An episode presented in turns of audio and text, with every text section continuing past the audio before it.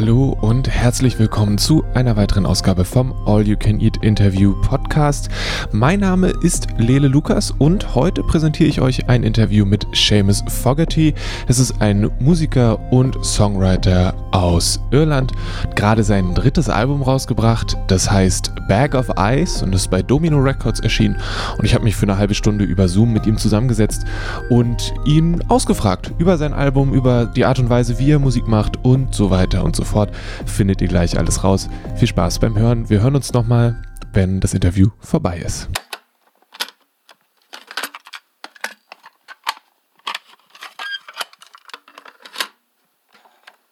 Who are you? Um, my name is Seamus Fogarty.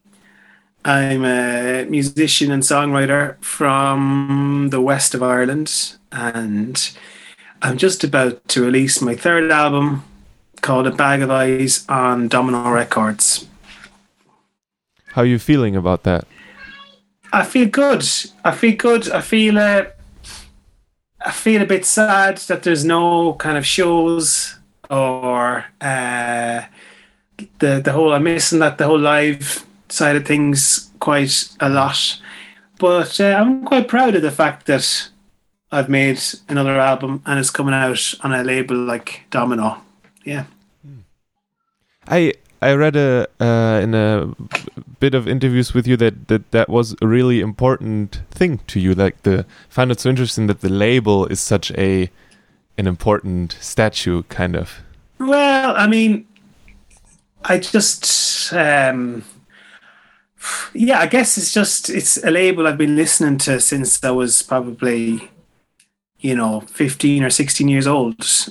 So and you know, I've huge respect for all the artists on there, and um, I'm really proud that my name is kind of in amongst all of those guys. Um, but I've been lucky to be on lots of great labels. Well, three great labels. I mean, before that, I was on Lost Map, and Lost Map is an incredible uh, label, Scottish label with you know amazing artists, and um, and before that, I was on you know Fence Records, uh, which is another kind of amazing you know uh, label. Even though they're much smaller than Domino, um, their musical kind of ethos and approach to what they release and um, the kind of music that they make is actually quite similar. So yeah. Did you then when you when you li- would you listen to everything the label would put out, or was that more of a that something that happened because you liked the bands that were on it? Yeah, I guess it, it was more. I just kind of. Um, it just happened that you know I got into Pavement when I was you know about fifteen or sixteen, and then you know from Pavement, I think I was probably into Drag City. You know that that Drag City Records, which is an American label. Um, and I think that's actually kind of how Domino, one of the ways they started. Domino used to license music, I think, from Drag City, and release it in um, in in Europe. Um, so probably before I was into Domino, I was into kind of Drag City, and yeah, pretty much everything on Drag City was just to me uh, gold, you know.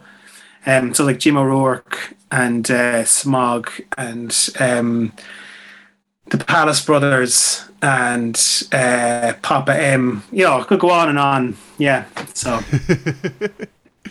okay, nice. So the new album's called A Bag of Eyes. Yeah. And in the in the um, bio promo text that that came um, to me, it says that at one point it says that you wanted to saw a listener's ears in half, or that is a quote that yeah. is in there. And I was wondering how you arrived at that moment where like this this is what I'm going to do now? Um, that was in. Uh, yeah, well, actually, I, I, don't saw the listeners' ears in half, but it was more about. Uh, it was that was what I, what I told uh, my friend Leo, who was mixing the album. I said, you know, see this synth that comes in, it should just kind of come out of nowhere and just kind of go, you know, sound like a kind of chainsaw. Um, and yeah, because in that particular song, Jimmy Stewart is it's kind of one of the more shall we say, kind of uh, conventional kind of tunes on there. And uh, but I didn't want it to be too conventional, so in the middle, you know, I kind of uh, I stuck in um, some kind of weird sounds and stuff, and then in the middle of it, I kind of plunked this big synth, um, just to kind of, uh, I guess, give the listener a jolt, you know, wake them up in case they'd like mm. fallen asleep listening to the rest of the song.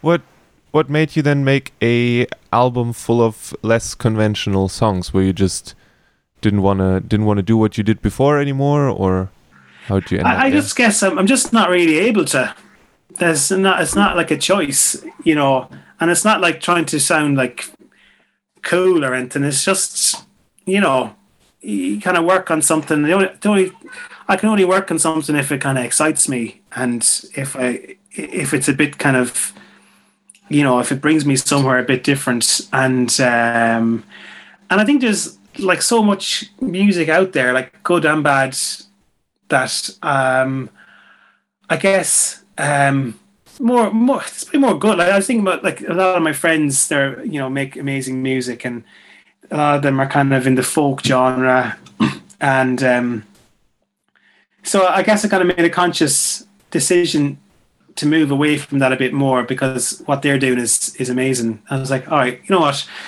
that's they're doing it really well. So I'll just move, I'm just going to move over here a little bit and just kind of do do this, you know, and add this into it. And yeah, I mean, we'll see. Yeah, and and I guess uh, you know, I just use different kind of a different setup for writing the songs. You know, more kind of just using drum machines and and synths and stuff. I mean, it's nothing. It's nothing that other people haven't done before, but I guess for me, it's different to what I did on the last album, which was their songs that we've been kind of playing for a few years. But with this album, I just kind of sat down and wrote a bunch of songs in about a year, which is something I wouldn't really have done before. So, okay. is that because of the? Oh no, different how long did it take you to figure out what would excite you, or did you go in knowing that this is what you were looking for, or was there like a phase of just trying well, everything yeah, out? Yeah, there was a phase. So I was doing um, my friend Ed Dowie, uh, who I met uh, on Lost Map. He's a really in- incredible uh, songwriter and uh, composer and everything. And myself and Ed were kind of having a chat about you know how hard it was to come up with new material. So Ed said, right, why don't we do something where we kind of come up, send send each other something every two weeks, you know, and we did that for maybe about a year, uh, and there was no pressure, and it was a really nice way to kind of, you know, like get stuff done, and and it, it was a good excuse to kind of work on stuff as well because um, we just needed some kind of target or or uh, a deadline to kind of work to. So that was yeah, and I meant it was like okay, well I can't think of it, and so I just make some kind of sounds or loops or something on on a synth and see what happens, and then okay, I can't think of any lyrics, so I just kind of I just try and come up with something you know that sounds like it might fit with the music, and you know, yeah. Okay.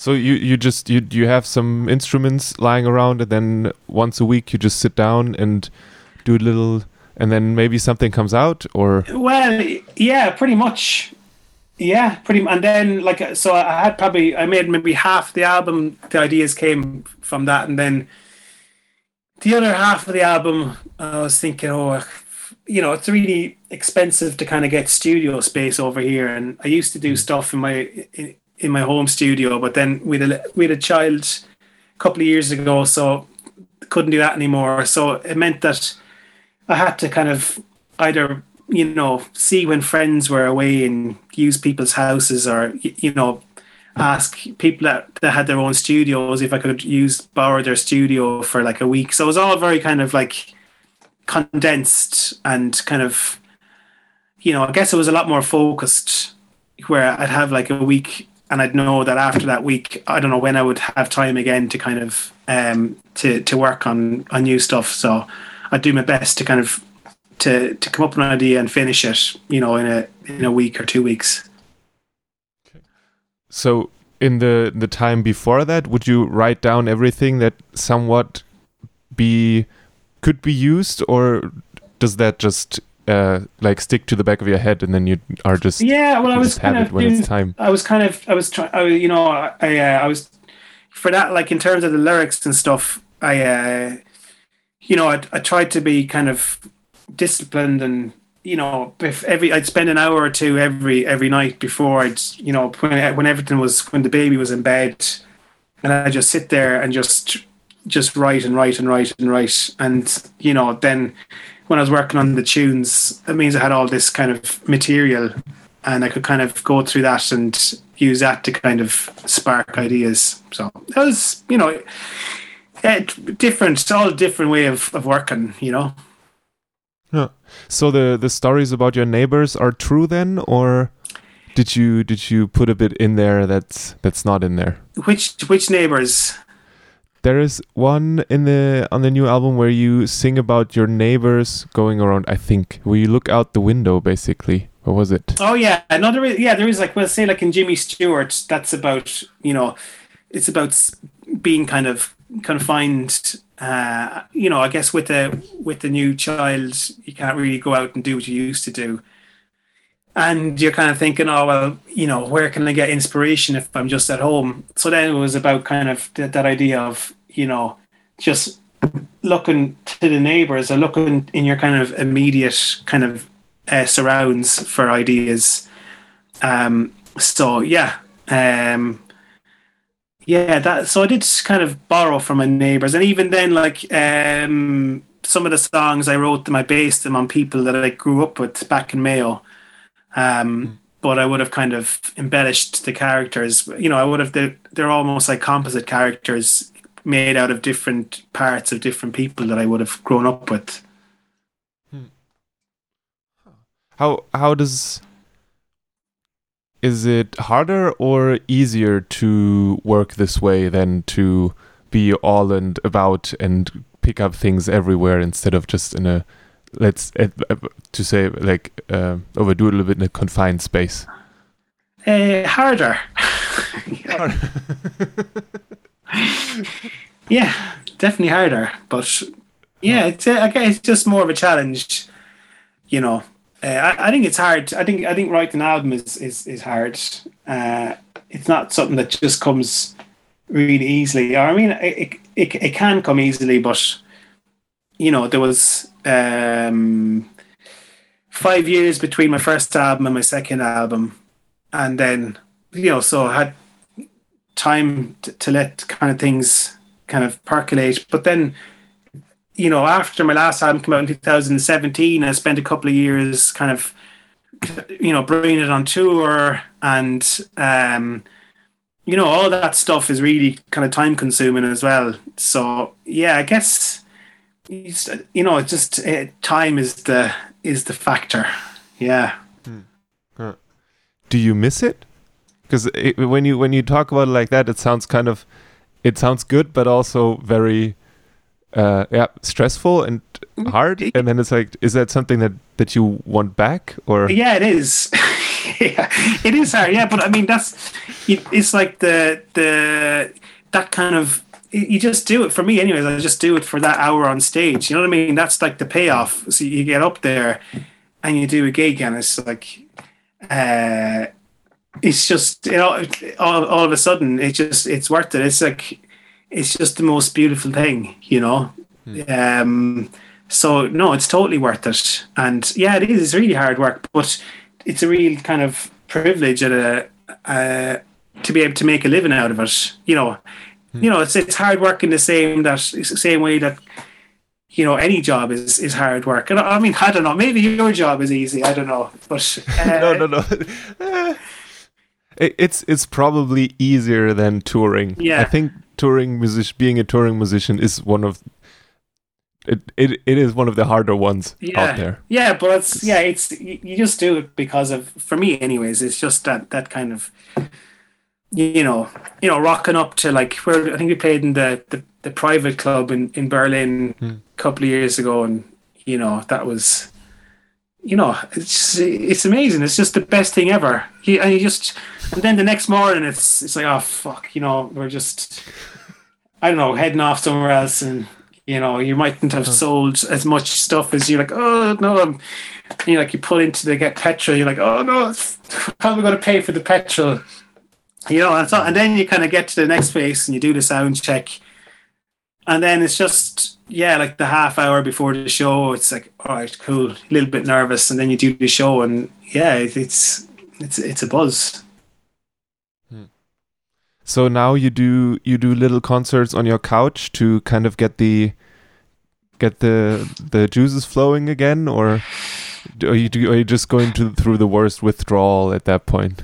Um, well, what what I have done recently is um, we did do some we did record some live videos uh, in a in a church nearby, and that was um, and we're going to use that then as uh, to, you know release that. Uh, we're going to give that to record shops actually as instead of doing like in stores, we're going to kind of provide them with uh, some videos, and um, that was amazing. You know, so that's kind of you know we we put a bit of time into that, and it was really cool because when I was writing this album, I was totally thinking about you know I was writing them with a band in mind. You know, even though I did most of the stuff myself, I was like, yeah, no, this is I'm going to write this because when we eventually get to play it, it's just going to be it's going to be brilliant. You know, it's going to be super cool. Uh, so we haven't really. So with the this whole uh, COVID thing, you know, that's kind of means we can't do that, and that's really sad. But you know, but we did manage to kind of get together and and work on the songs and record them in a really nice space um, with a good engineer, and you know, so that's cool. You know, that's that's that's nice. But uh, I'm not really doing the kind of the house online shows just because um, I don't know. There's just something in me that I, I will do them. I'm gonna. I'm gonna. I'm probably gonna do one like in a week or two, and yeah, yeah. I'll wait till the album comes out.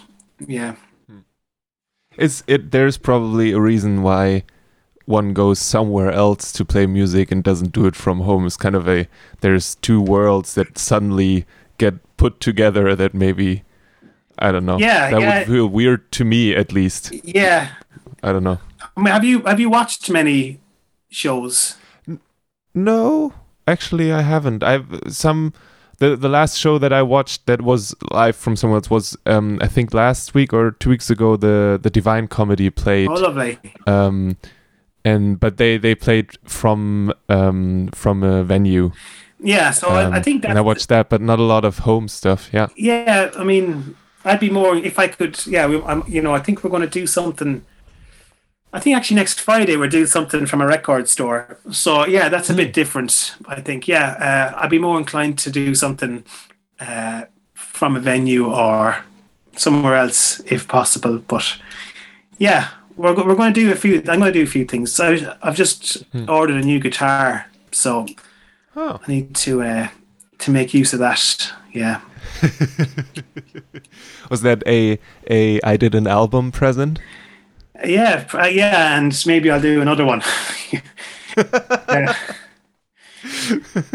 yeah, No choice now. The new guitar is here. yeah, just gonna look at me. So yeah, Is is it is it like that that your instruments look at you and are like, hey, you no, haven't, no, you haven't I, I, touched me in in a week? with the guitar, like I, I uh, with it's one of the thing, one of the reasons I wrote the guitar sounds a bit different from the other, or the album sounds a bit different from the other albums, was because you know I've been playing the guitar, same guitar solidly for about twenty years, and I just kind of I was just a little bit kind of bored with it, so uh, that's why I kind of moved away from the the guitar uh, a bit more on this record, I think. So, but I want to start playing it again.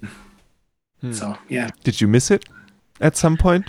Uh, not really. No. I mean, I like you know it's fun to investigate other other uh, ways and, and other kind of. I like electronic music, anyways. You know, I like making kind of bleepies, bleepy sounds, and yeah, It's good fun of yeah, Definitely. yeah, yeah, yeah. So is there is there like a, a moody techno record lying around? I mean, there could be. Or- Yeah, I think there there there could be. Um, yeah, there we'll see. Yeah, a remix record, anyways. That's for sure. I have to. I'll have to put out something oh. soon, anyways. yeah. Huh. Is that? Hmm. Would you would you remix other people's songs or would, you remix your own? No, no, I've done both. I think yeah, and, and actually remixing other people's songs has been a really kind of really good learning experience for me because uh, I think the thing that I agonize, agonize most over is kind of lyrics and probably you know melodies and stuff. So if someone gives you hmm. all that stuff pre pre already done, it's like okay, now I can just focus on just you know making sounds, which is probably my favorite thing to do. Hmm. Huh. So uh, is that has that become easier the lyrics part? I mean, it's the third album. Is or is it um, is it the same kind of? It's uh, I guess it just happens in a different way. You know, I, I like um, yeah, no, I don't, I don't think it has become easier. I think it's still the kind of the the trickiest thing for me. Um, yeah, I think that's still the trickiest thing for me. But uh, yeah, I think I, am still proud of the lyrics on on this album you know, and um, yeah, I mean, I'm proud of every aspect of it, really, you know. So even if the lyrics, some of the some of the lyrics are a little more abstract, um, but uh, again, I'm not trying to kind of be do that for the sake of being abstract. I just, uh, you know, I'm just trying to kind of paint it, or just I'm just trying to make the journey a little bit different for the listener, you know, and for myself. Yeah. So, uh, yeah. I like the nuns very much. They were cool. Yeah, nuns. I think. Yeah, I think we're going to put that out next week. Actually, yeah, I think we're going to. Nice. Yeah, I like nuns as well. uh, again, that was a kind of, you know, that's that just kind of came out of nowhere. Well, that was one of the, the, the most of that was was just from uh, a jam session that I did with my drummer probably about four or five years ago and then when I was doing this project with my friend Ed, we were, when we were trying to finish songs, I was like, oh, I'll go back to that song and see if I can do anything with it. And uh, yeah, then actually I found a photograph of these nuns playing volleyball in Swinford, where I'm from, and uh, that wrote the song from there. Nice. It's good when those things come together, isn't it? It's really good. Yeah, yeah. I wish that happened a bit more often. Yeah. Yeah. All right. Um, so the new album is called "A Bag of Eyes," if I if I remember correctly yeah. right now. I sh- it should. Yeah, yeah. And it's out in the beginning of uh, November. Yeah, sixth of November. Sixth of November. So there's gonna be a little little bit of um, champagne and uh, celebration on the evening of the sixth, or is it just gonna be any other day? I think day? we're doing a. I think we're doing a uh, an ins. Yeah, I think we're playing a little gig uh, from Banquet Records, I think, on that that evening. Um, so we might have a little bit of champagne. I think the, the maybe the night after, I'd probably drink loads of champagne. Yeah. just put the legs up and be like, the work is done. Yeah. Leave me alone now. Yeah. I have done my thing. Yeah, yeah, yeah. So yeah. Um yeah. Okay. Cool. Did I forget anything?